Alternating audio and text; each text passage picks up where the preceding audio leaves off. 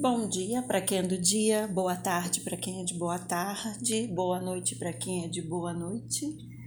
Eu sou Sandra Bittencourt e venho até vocês, né, através da escuta aqui nesse podcast, para falar do meu capítulo dentro do livro Brincar e Educar.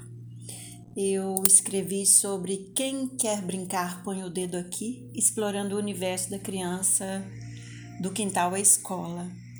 E começo com uma escrita, um fragmento de Lídia Ortélio, a nossa mestra brincante, onde ela diz que a cultura da criança é a cultura da alma. Os meninos têm a alma na frente, depois é que ela vai para dentro, vai botando pano, papel e livro em cima.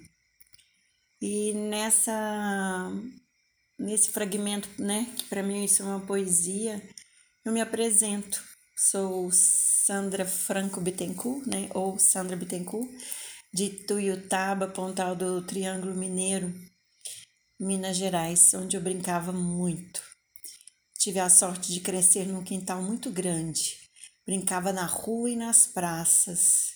Meu avô viajava muito como tropeiro e gostava de trazer as frutas que encontrava, de contar histórias sobre o sol, sobre a chuva, o céu, a boiada.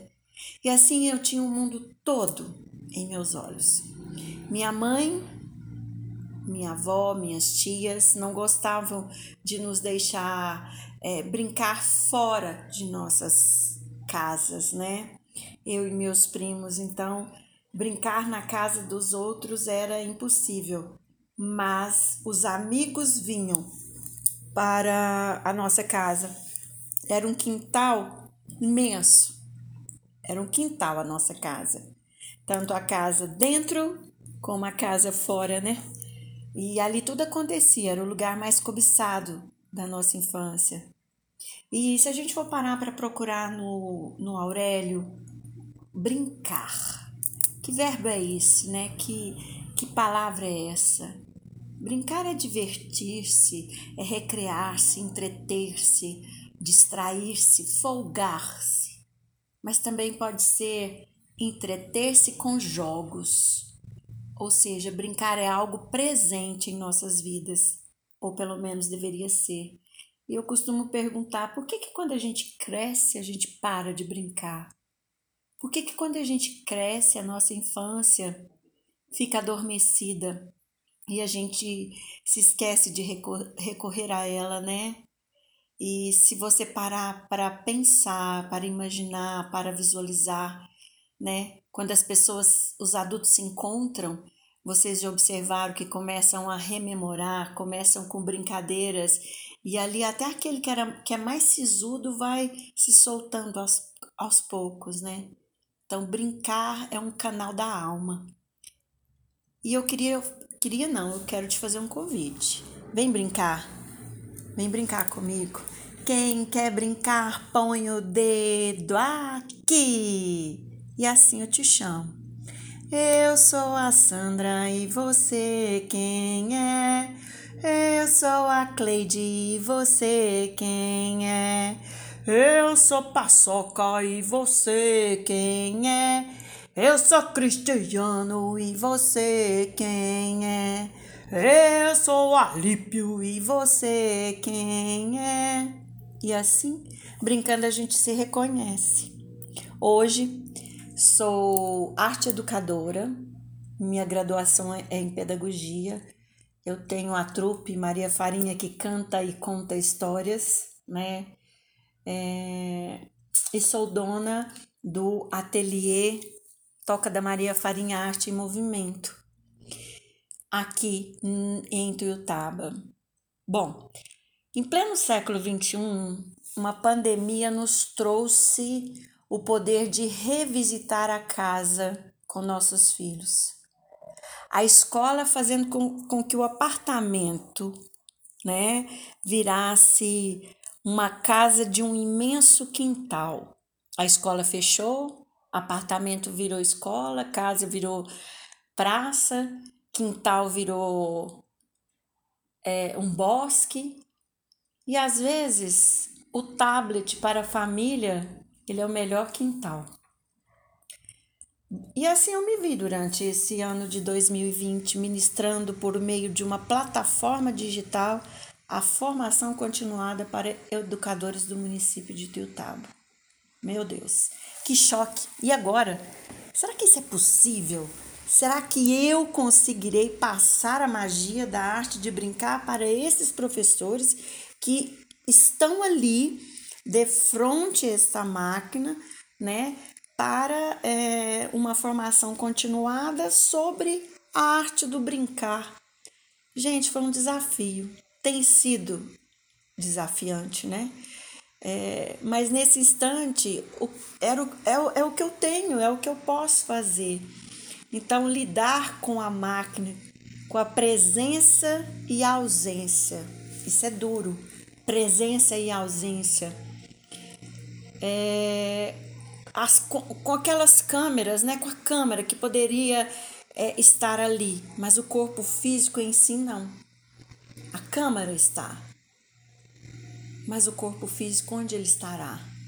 Fazendo outras coisas enquanto eu, sentada em meu escritório, me proponho a ministrar esta aula pelo, por uma plataforma digital. Bom, é hora dos desafios então eu tenho que me abrir para isso, me propor a isso e começar. E tive a ideia de pensar que eu, eu precisava colocá-los como se fosse realmente um ensino híbrido ali, né? Então vamos, vamos levantar, abrem as câmeras, quem estiver fazendo, manda foto, manda vídeo pelo nosso grupo de WhatsApp. E aí me apropriei de palavra cantada, né? Do pé com pé e que é aquela cantiga que não me leva ao pé da letra e eu brinquei de estalar os dedos, né, e trazer essa sonoridade, essa sonoplastia. Não me leve ao pé da letra, essa história não tem pé nem cabeça, essa história não tem pé nem cabeça. Um, dois, três, pé com pé, pé com pé, pé com pé, pé contra pé. E assim eu fui propondo que eles brincassem, trazendo ritmo com os pés. Pedia para que chamasse o filho, ou, ou, ou seja, eu, que, eu precisava fazê-los entender que era possível, sim, se nós nos colocássemos ali por inteiro. Porque não era a, a, a quantidade do que eu tenho que ministrar nesta plataforma, mas a qualidade daquilo que me proponho fazer. Então, esse pé com pé era promover a percussão, a linguagem contemplada através de sonoridade. E aí me deparo com um monte de adultos que foram realmente brincar. Olha só, quando a gente vê uma criança brincando, muitas vezes em nossas mentes ah, vem aquele pensamento nostálgico. Ah, como era bom ser criança, não precisávamos levar nada a sério.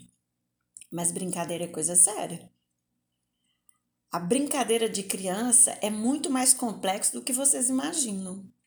As brincadeiras, é, tanto as lúdicas quanto as educativas, elas possuem oportunidade e têm um, um importante impacto para o desenvolvimento saudável e psíquico dessa criança né? Elas ajudam a desenvolver as suas habilidades cognitivas, físicas, socioafetivas, morais, além de tudo, de estruturar sua vida emocional.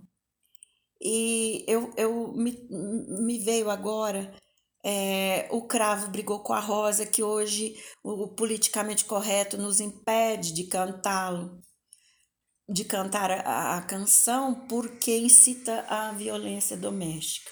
O dia que eu escutei isso de uma, educa de uma professora, confesso a vocês que eu falei, não, para que, que eu estudei tanto, né? Para que, que eu pesquiso tanto? Para que, que eu viajei tanto? Fui, fui pro Haiti, fui para viver em, em comunidade quilombola, viver com índio, para escutar alguém falando isso. Bom, as cantigas do nosso cancioneiro popular são historietas cantadas que têm começo, meio e fim. E o cravo brigou com a rosa nada mais é do que o, a linha tênue para colocar a criança junto com o perdão, junto com o desmaio ou a morte, né? Junto com aquilo que quando eu não faço bem para o outro eu o machuco e ele pode sim adoecer. Então essas essas, essas canções mexem demais comigo, né? Se esta rua fosse minha, samba lelê, é, tudo tem um contexto é, sociocultural muito grande. Então eu pergunto para vocês, né, que estão aí me ouvindo, a gente precisa entender esse brincar. E eu pergunto, por onde devemos começar? Bom, quando é, é, eu me faço essa pergunta, eu é, remeto uma uma questão que é, do brincar da criança e várias perguntas me vêm à cabeça, como por exemplo, por que, que as crianças brincam? Qual é a importância da brincadeira? Né? Muitas vezes, para achar essas respostas, é, eu preciso começar por um caminho de entender quem sou eu, essa é, é professora, e quem, que criança eu fui, né? entender o porquê e como as crianças brincam, não passam por essas reflexões, por essas teorias, passam pela, passa pela vivência, pela prática, pelo poder de estar e ser durante aquele brincar, aquele brinquedo, né? É, essas reflexões, essas teorias, elas, elas têm um viés, elas nos atêm para que a gente possa tentar, entre aspas, achar o caminho daquilo que a gente chama do caminho do meio, né? Mas não é só dessas teorias que eu vou viver, porque é, eu, eu vou ter que colocar a, a alquimia, eu vou ter que colocar a mão na massa, o corpo em si.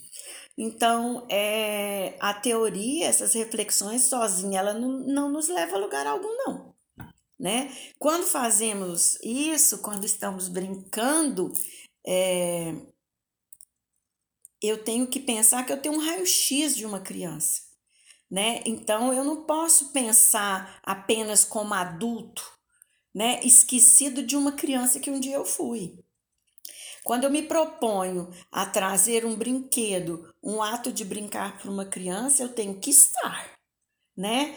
É, é, estar naquela dinâmica com ela ou estar passivamente no olhar para que eu possa entender os caminhos que aquela criança vai chegar, né? Porque a escola tem o brincar dirigido, né? E o brincar espontâneo dentro de uma escola, é, dentro da educação, ele para mim é muito morno, sabe? Ele é muito morno. Ele não dá as possibilidades. Primeiro que os brinquedos são todos é, de plástico, né? É, não tem brinquedos de pano, de madeira, não tem possibilidade dos galhos. E quando o professor vem com o brinquedo dirigido, ele tem um princípio ali que é, é diagnosticar, é alguma coisa assim. Mas a, o que eu me proponho aqui a perguntar é como começar. É deixando a criança livre, deixando a criança leve e deixando a criança solta, né? É, a gente demora muito para perceber o quanto essas respostas estão dentro de nós, desde que nascemos, né? Porque um bebê, a, a mãe ou o pai é, vem na hora do banho, ou vem com a mamadeira, ou quando a criança está começando a, a, com a papa, a gente traz a sonoridade e vem, olha o aviãozinho, né? Quer dizer, esse brincar é nosso, ele já está aqui dentro, ele já a gente nasce com, com isso, né? Então, é, eu penso que a partir daí agora a nossa indagação começa a mudar. Eu quero entender por que, que deixamos de conhecer o que já sabíamos. Quando eu digo isso, eu digo por que, que deixamos de estar dentro eh, da educação e deixar o brincar ser livre, espontâneo, híbrido e orgânico né? Ou seja, onde está é, é, esse ponto de partida? Onde é que essa resposta ficou perdida? Qual que é o caminho das pedras, então? É a nossa própria infância. Volto eu aqui de novo, é a nossa própria infância.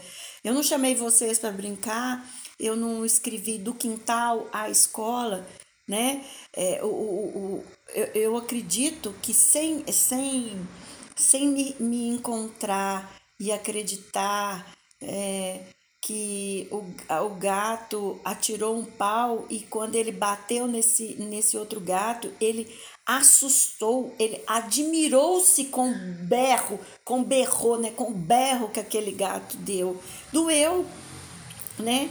Então, assim, é, a gente precisa entender onde é que eu quero chegar.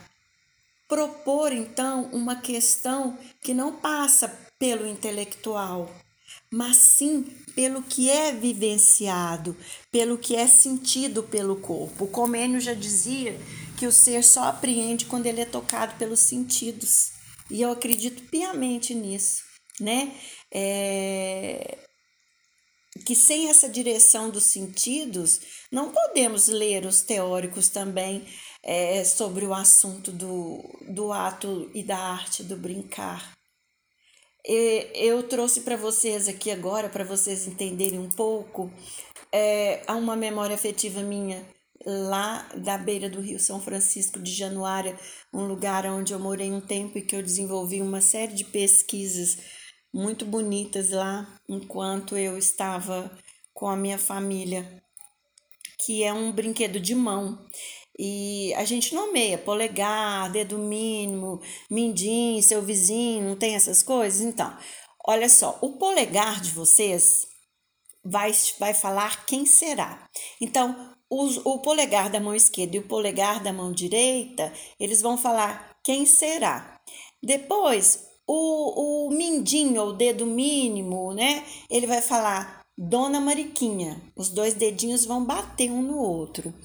O indicador vai dizer quer entrar, batendo no outro.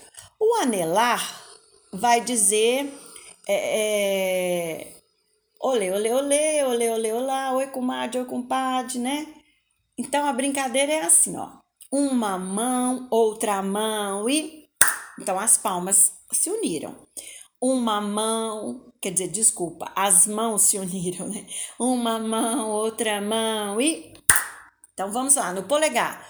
Pom, pom, pom. Polegar é o pom, pom, pom, ó. Pom, pom, pom né? Aí o, o, o dedo mínimo vem. Quem será? Certo? E aí vem o indicador. Dona Mariquinha. E vem o outro dedo que é o anelar. Quer entrar. E o dedo, do, o dedo médio vai. Olê, olê, olê, olê, trançando os dedos, ó. Olê, olê, olê, olê, olê, olá. Oi, comadre, oi, compadre, puti, minhau.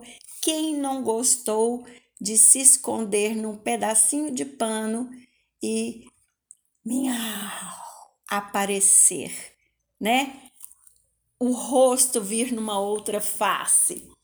Então, ao brincar, as crianças exercitam muitas habilidades, como a capacidade de expressão verbal e não verbal, a linguagem, o raciocínio, o pensamento abstrato, essa representação espacial, né, de brincar com esses dedos, essa curiosidade do dedo responder quem será o outro, Dona Mariquinha, né? Essa curiosidade, essa criticidade, a objetividade do movimento, né? a reflexão, a flexibilidade dos meus dedos, né? Fazendo uma motricidade fina, a atenção, a concentração para que eu não erre o ritmo, né? E nem tampouco os meus dedos, essa memória, essa imitação, né? Essa imaginação. O brincar promove um relacionamento interpessoal e intrapessoal. Né? Há uma autonomia da criança, uma cooperação da criança, uma autoconfiança, uma autoestima, né? a iniciativa para os sentimentos de competência. a, as brincadeiras e os jogos infantis também podem ser os instrumentos facilitadores desse processo de ensino-aprendizagem, sim. Né? Lá atrás nós, nós falamos sobre os, o, o brincar dirigido, né? Como a gente usa aqui agora o brincar como facilitador desse processo de ensino-aprendizagem. Esse processo no qual eu digo aqui é o pompom eu entender que o dedo, min, o dedo mínimo, o, o, o indicador, o polegar, o anelar, o dedo médio, né? Essa flexibilidade que cinco dedos de cada lado né, das, das minhas mãos formam um instrumento de um brinquedo cantado, mágico, né? É, é, é, que me traz a solução de um problema, de um pompom, é, é, que quer, né, ali, é, pom, pom, pom, né, quer entrar, Dona Mariquinha, né? Então, quer dizer, ele propõe uma entrada, uma abertura, então, o, o brincar mágico, né, para regular essa, esse comportamento da criança, para trazer uma regra social. E por falar em regra social, também trago um, um outro brinquedo recolhido por mim quando estive em Minas Novas, porque eu fui é, viver um tempo é, com os quilombos, lá no quilombo dos macucos, né? E lá em Minas Novas, num, num workshop que eu, que eu dei, que eu apresentei, eu aprendi uma, uma cantiga, né? Muito interessante, que é um brinquedo corporal, que para mim eles, ele, ele, eles me disseram que denominam a iniciação para catira. Por exemplo, aqui na catira vocês dá, sabem, aquela dança, né, é, no ritmo tocado por, por violas, em que a pergunta e a resposta, é, tanto na oralidade quanto no corpo, se transformam num sapateado de pé. E esse brinquedo eu recolhi lá em Minas Novas e ele é assim, ó. Trabalha com a lateralidade. Então, à direita, dois, um, dois. A criança desloca e dança somente com a perna direita, tá? Então, ó, à direita, dois, um, dois. À esquerda, dois, tá? Tá, agora para frente. Então, vai para a direita, vai para a esquerda. Então, quatro para frente, devagar com nosso passo. Calcanhar e ponta, calcanhar e ponta. Gira um, dois, três. É lindo, sabe? É, é maravilhoso. Você pode fazer é, indo para frente, a hora que vira um, dois, três, vai para a esquerda, depois vira de novo um, dois, três, volta para o outro lado. Esse brinquedo promove uma, uma, um deslocamento corporal, uma linguagem essencial para que este brinquedo cantado tenha ritmo e coreografia. E, e assim ser executado, né? É, outra possibilidade também que a gente não pode esquecer é que os brinquedos nos trazem o desenvolvimento dos sentidos.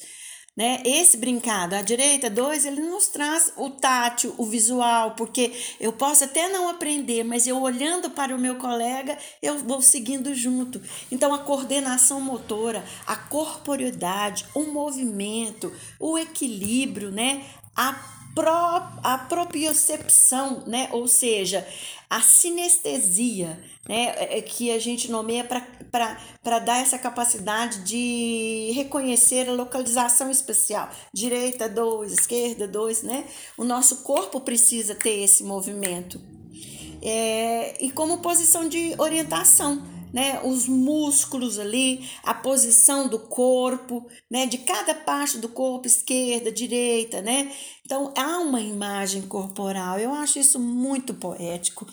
E também acredito que por meio é, das brincadeiras e de seus simbolismos, as crianças são capazes sim de aprender, ou seja, apreender e reelaborar o, o universo ao seu redor.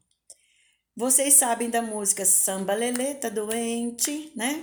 Tá com a cabeça quebrada, que também hoje não pode ser mais cantada, porque eles dizem que é, nós estamos incitando é, os afrodescendentes. Bom, Dentro de um contexto sócio e cultural, quando o navio negreiro atracou aqui e trouxe é, um convés ali carregado né, de, de seres humanos, né, de homens e mulheres negros e negras e crianças, quando eles desceram, as famílias que possuíam filhos eram simplesmente é, separadas. Então as crianças não iam para, para com seus pais. Então as, as famílias iam os pais para um lado e as crianças por outro, pra, para outro.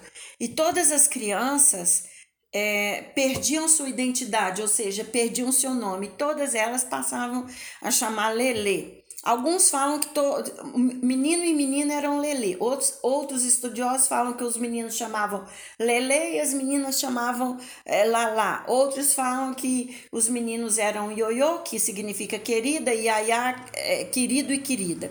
Então, são várias, várias histórico, né, históricos assim e pesquisa. Mas eu vou ficar com Lele aqui agora para o nosso conhecimento. Então, esses lelês, eles iam para os engenhos, né? Para as casas dos, dos senhores de engenho, tal, tudo. para E quando eles chegavam nessas fazendas ou nas cidades, essas crianças viravam brinquedos vivos. Isso mesmo, minha gente. Brinquedos vivos das crianças brancas. Então, eles, eles é, é, faziam de conta que aquela criança era um cachorro, outra hora ela era um cavalo é, outra hora aquela criança negra, aquele lelê era uma boneca. E quando um, um lelê não queria brincar, porque estava com alguma dor, estava cansado, estava com qualquer coisa, aquela criança ia chorando ou contava direto para o capataz e esse capataz pegava esse, essa criança e jogava numa roda mas não açoitavam as crianças como açoitavam os adultos, né? E, e como as crianças é, sempre usavam uma, uma, uma calça né, é, curta é, até a canela, mas que tinha uma, uma saia sobre a calça, não muito longa, mas tinha essa saia que era, ou eles diziam que era uniforme, é como se fosse um uniforme do, de, um, de um servo ali, né, do, daquele escravo. Bom, o que que acontecia? Essa criança ia para essa roda e esse capataz é, batia o seu chicote, mas não na criança, batia o chicote de uma tal maneira que aquilo batia na, na roupa da criança, na saia, e dava uma, uma pequena batida na criança, né, nesse lelê. Então, por isso que a gente canta é, samba lelê tá doente, tá com a cabeça quebrada, samba lelê precisava é de umas boas palmadas, samba, samba, sambolele, samba, samba, sambolala, samba, samba, sambolele, samba na sarra da saia, olala. Quando fala samba na barra da saia, porque muitos deles tentavam fugir porque as escravas que eram da cozinha ou que estavam ali naquela hora tentavam pegar essas crianças. Tá vendo, gente? Então, tem que reelaborar, tem que aprender esse universo. Não é deixar de cantar, mas é entender que eu posso sim cantar e trazer um contexto sociocultural para essa criança, né? Então, é, é, é, essa possibilidade, ela, ela traz para uma criança uma realidade psíquica, porque o mundo não é só essa maravilha, né? E essa só beleza. Quantos de nós criamos estratégias para brincar de roubar bandeirinha, que olhávamos um para o outro e é, elaborava o código e pá, roubava, né? Quantos e quantos não fomos carimbados com a bola de uma tal maneira que doeu e que gente pá no chão e chorava e levantava porque o jogo tinha que continuar né? Então, a gente precisa entender que as crianças, no ato de brincar, elas desenvolvem uma vida imaginária muito rica. Elas podem se expressar e representar seus sentimentos e ideias. Por meio de quê? Por meio das metáforas, da fantasia, brincando com temas próprios do nosso cotidiano de sua realidade psíquica. Olha, olha isso, né? Então, brincar pode ser sim uma forma que a gente tem de expressar os nossos medos, as nossas ansiedades, os nossos conflitos. E essa tentativa de explicitar, né, de demonstrar, de mostrar e principalmente de encontrar maneiras para que a gente possa solucionar e também elaborar aqui dentro da gente. Eu me lembro perfeitamente bem que quando a minha minha vó estava com raiva do meu avô, ela cantava completamente diferente de quando ela estava apaixonada por ele. Por exemplo, quando ela estava brigada com o vovô, a, a gente, todos nós ficávamos até com medo, porque ela cantava assim, ó, e rodava o pano de prato, e se a gente passasse na cozinha, era mandava o pano na gente. Ela cantava assim: cabelo louro, vai lá em casa passear, vai, vai, cabelo louro, vai acabar de me matar. Gente, a gente podia ouvir essa música, a gente tinha medo da vovó porque ela tava com raiva. Agora, quando a minha avó estava no poder de amorosidade dela, que ela estava fazendo aquele feijão que eu fecho os olhos, eu sinto o cheiro, aquele bifinho acebolado, aquela, aquela, aquele arrozinho branco, a vovó fazia é, a maior declaração de amor para todos nós. Ela cantava: Não há, gente, ou não, luar, eu fico emocionada, como este do sertão. Então eu fui regada pelos brinquedos, pelas canções que permearam os sentimentos da minha família e, e os meus. Né? É, é, é, é bonito né? É, trazer isso. Foi com meu pai que eu aprendi a jogar futebol no quintal aqui de casa né? Sem essa de saber que menino faz isso, menina faz aquilo. Mas um pai que ensinou a filha a jogar. Meu pai era jogador de futebol. Então, e eu adorava ir para o campo e torcer e cantar aquilo ali, ver meu pai jogando. E quando eu perdi meu pai é, para a separação, eu tinha sete anos de idade, eu até gravei o vídeo para o QR Code com a, a última boneca da minha vida, que é uma bonequinha preta né? For, foram as metáforas, as canções e as brincadeiras que mataram a saudade da ausência, porque a presença já não existia.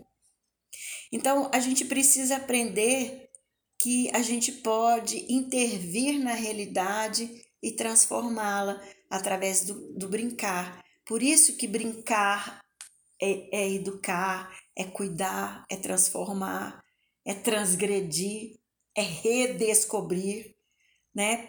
É alguns é o poder da resiliência que a psicanálise e a psicologia tanto falam. E essas brincadeiras também, gente, elas funcionam como é, atividade prazerosa em si mesma e que leva à satisfação de uma realização pessoal. Quando uma criança pede para brincar, para te contar uma história, não é porque ela tá manhosa, porque ela tá, tá isso, tá aquilo.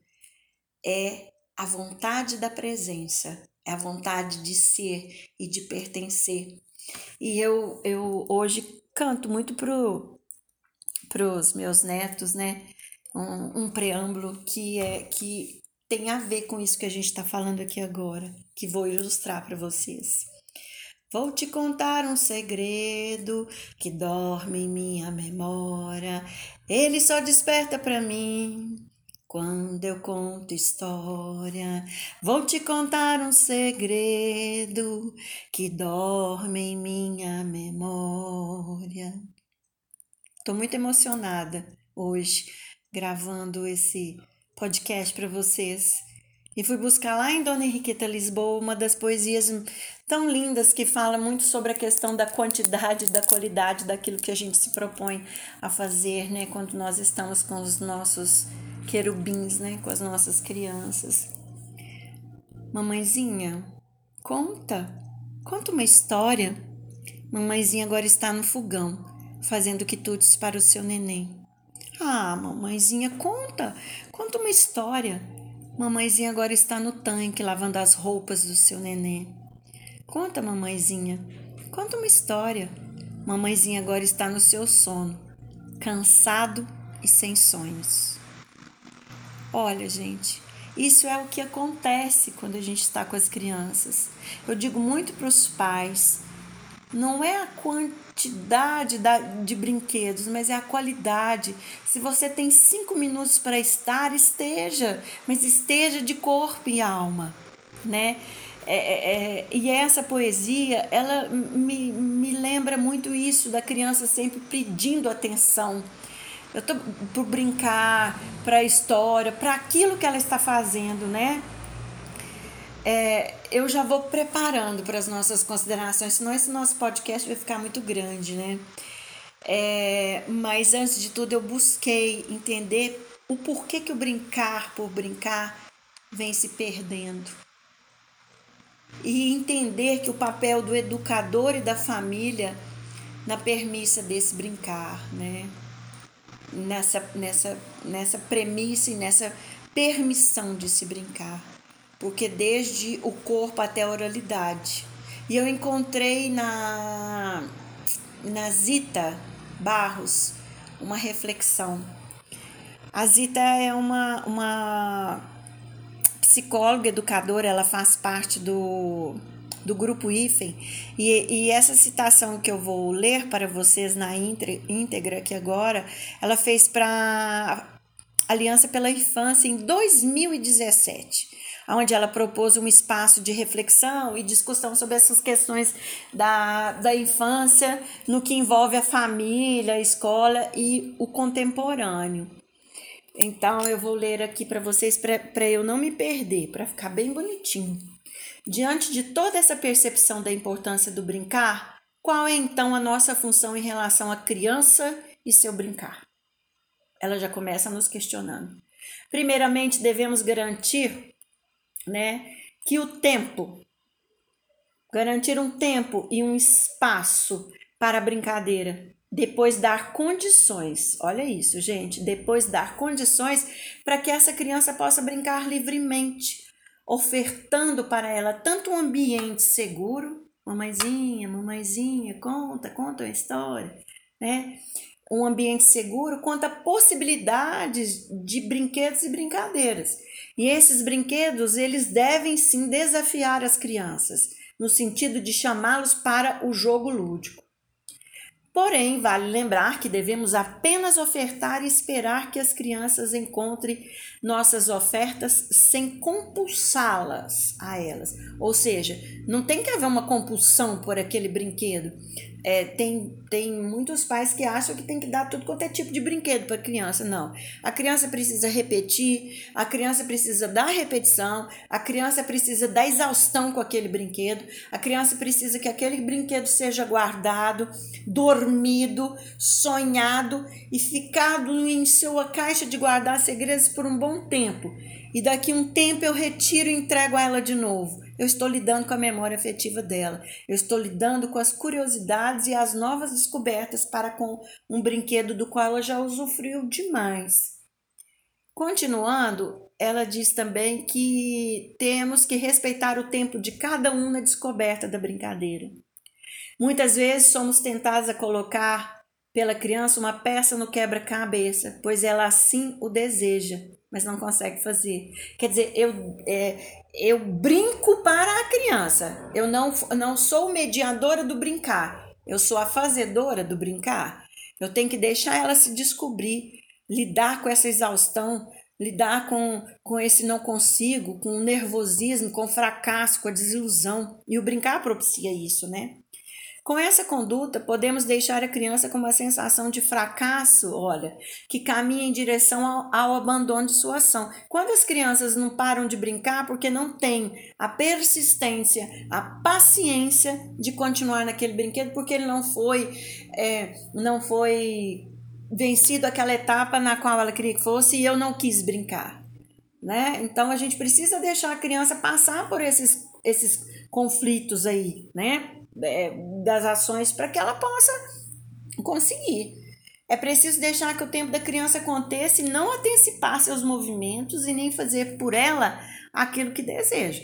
pois ela necessita adquirir experiência de preservar e de aturar as frustrações. Ela tem que aprender a aturar essas frustrações. E que, incrível que pareça, isso lhe dá muito prazer. Né? Ao mesmo tempo, é importante que acompanhemos a criança em suas brincadeiras durante alguns períodos, uma vez que ela gosta da aprovação do adulto. Por isso que ela vai sempre nos perguntar: tá bom, é assim, é assado, porque ela precisa dessa audição, né? Dessa aprovação. Em outras ocasiões, ela precisa ter momentos solitários, de quietude, de solitude para brincar. Temos que estar atentos àquelas crianças que não brincam e ajudá-las a reencontrar o caminho lúdico e criativo que por alguma razão foi impossibilitado de ser vivido. Outro aspecto aqui importante é que precisamos estar atentos em relação à criança diz respeito a interferir ou não na magia das brincadeiras. É, o adulto ele tem que saber entender que o coelhinho da Páscoa vai passar e o Papai Noel também vai, vai embora. Mas é no tempo da criança. Eu não posso cortar essa fantasia, essa magia e essa crença de, desse universo imaginário da criança. É ela que tem que se fazer por isso. É necessário que ela viva, que ela vivencie seus medos através desse faz de conta, né? É, como a história do lobo. O meu filho, por exemplo, é, ele, quando ele era pequeno, ele teve muito medo do lobo. E para eu desmistificar um pouco, mas não falando que lobo não existe, eu fazia o contrário. Sabe aquela brincadeira? É, vamos passear na floresta enquanto seu lobo tá pronto. Tá pronto, seu lobo? Quem era o lobo? O meu filho. E eu que cantava perguntando para o lobo né, se ele estava pronto. E ele me respondia numa voz grossa dizendo: Não, tô vestindo roupa. É o que eu falava: Vão passear na floresta enquanto seu povo, enquanto seu lobo aponta. Tá pronto, seu lobo? Não, tô escovando os dentes. Quer dizer, então essas metáforas ativas do cérebro trabalhavam com o meu filho ou com a criança, né? Que agora ele é o lobo, e isso para criança é muito importante, esse faz de conta e essa virada. Na semiótica a gente fala olho virado, né? Essa coisa quando a criança pega uma caneta, pega um pedaço de pau, ele vira arma, ele vira espada, ele vira barca, ele vira de tudo. Isso é o olho virado, é a capacidade de enxergar além de um simples pau. Mas ali é tudo, né? É... Para o meu filho foi muito bom ele vivenciar o papel do lobo ele continuou tendo medo do lobo nas histórias, mas não do jeito que era. Na hora da história havia um medo, mas na hora de brincar cantando o lobo, ele fazia o papel perfeitamente bem do lobo, né? Então, ele entendia que lá ele era malvado, né? Como ele entendia que aqui ele estava escovando os dentes, que ele ia comer, que ele ia vestir roupa, tal. Então, é, ele experimentava o papel dos dois jeitos, dentro de uma necessidade uma necessidade maldosa, uma necessidade bondosa, né? É, e também é, a criança entende a necessidade de ser protegido, né? Voltando na Zita, né? É, a gente trabalha também com o sentido da angústia pela criança, né? De tornar-se muito grande, né? A gente precisa ajudá-la a perceber que aquilo é só uma história e nada mais. E, a mesma coisa o coelho, a mesma coisa o Papai Noel, a mesma coisa o lobo, a mesma coisa o bruxo, a mesma coisa o palhaço. Aquilo é o momento daquilo ali, né? É, o homem do saco já quis me pegar. Eu tive muito medo durante muito tempo da minha vida que eu não podia ver um saco que eu achava que era o homem do saco estava perto de mim. Então a nossa linguagem também ela propicia essa relação do medo. A partir do momento que a criança vai crescendo, ela vai entendendo que aquele homem do saco não existe nada, que aquele saco ali é um saco à toa, né? Então, é, eu trouxe essa reflexão né, da Zita para a gente pensar nessa relação da família, da escola, né? Nesse momento tão contemporâneo. Bom, e eu já vou indo para as nossas considerações mesmo agora. O que eu quero neste capítulo, né, é que reconhecer a importância do brincar, de ensinar as nossas brincadeiras, aquelas que fazem parte da minha história, da sua história, da nossa história, aquelas tradicionais, é, e deixar um, um e deixar um espaço para que as novas sejam criadas. É, né? Eu não posso desconstruir um clássico. O clássico existe porque ele é bom, ele é atemporal. E essas brincadeiras são também atemporais, né? Então eu, eu quero convocar prazerosamente você, adulto, que ao ler este livro, você, pai, vó, madrinha, tio, educador, é, criança, para esse momento do jogo lúdico, sabe? Sem obstruir, sem ou adulterar é, a, a iniciativa da própria criança. Dar a ela e oferecer a ela espaço e oportunidade para exercer o, o, o seu bem maior, que é o direito de brincar. E trago para vocês uma canção aqui agora, que é uma ciranda, que se chama Maré Encheu.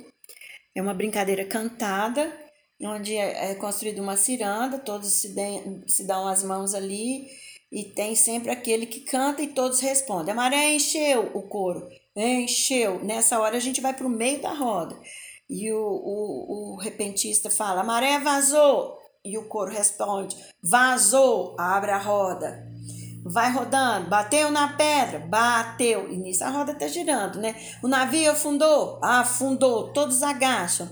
Sobraram dez marinheiros, dez crianças terão que abraçar. Aqueles que ficarem de ficaram de fora, que não deram a quantidade nomeada pelo marinheiro, né? É, pelo chefe da capitania ali, eles morreram. Bateu na pedra, afundou. É um jogo simbólico da morte. E a roda vai continuar e aquelas crianças que não conseguiram ficarão ali esperando até quando esse navio sobrar só o capitão ou, ou dar oportunidade para outras crianças. Então a brincadeira é, é tem o, o, o que é o, o, o que pergunta e, e todos respondem. Então eu pergunto e. Não, a maré encheu, todos. Encheu, a maré vazou, vazou, bateu na pedra, bateu, o navio afundou, afundou, sobraram 20 marinheiros. Eram 30 crianças. Sobraram 20 marinheiros, 20 crianças terão que abraçar ao mesmo tempo. E alguém vai sobrar. Então, nessa ciranda, é, a gente trabalha com. A gente tem que pensar o tanto de, de elementos do ensino-aprendizagem que, que estão embutidos aí, né? Encheu, vazou, pedra, bateu, perdeu, afundou, sobrou, né? Que são o quê? Que são é, verbos, palavras que constituem a nossa vida, né? Que fazem parte do nosso cotidiano. Bom, é isso que eu queria dizer para vocês né, que que eu gostaria, não. Quero que vocês brinquem de corpo e alma entre o céu e a terra, brincar na diversidade, né, brincar em todos os espaços. E e lembrar que não é a quantidade, mas a qualidade daquilo que eu me proponho a fazer, né? E esse foi o meu o meu legado da minha escrita, que é mais uma memória afetiva, uma narrativa talvez mais poética, né? Mas é, foi um jeito que eu encontrei de trazer uma reflexão, né, e um questionamento mais poético, metafórico, para que eu pudesse fazer como eu aprendi com os haitianos, né? Que a gente tem um segundo par de orelhas por isso que algumas palavras elas entram dentro da gente não saem nunca mais. Porque o segundo par de orelhas é o, o par da alma, né, que liga ao coração. É isso. Eu quero que vocês brinquem de corpo e alma. Seu rei mandou dizer que vocês sigam a contento e que vocês sejam muito, mas muito felizes.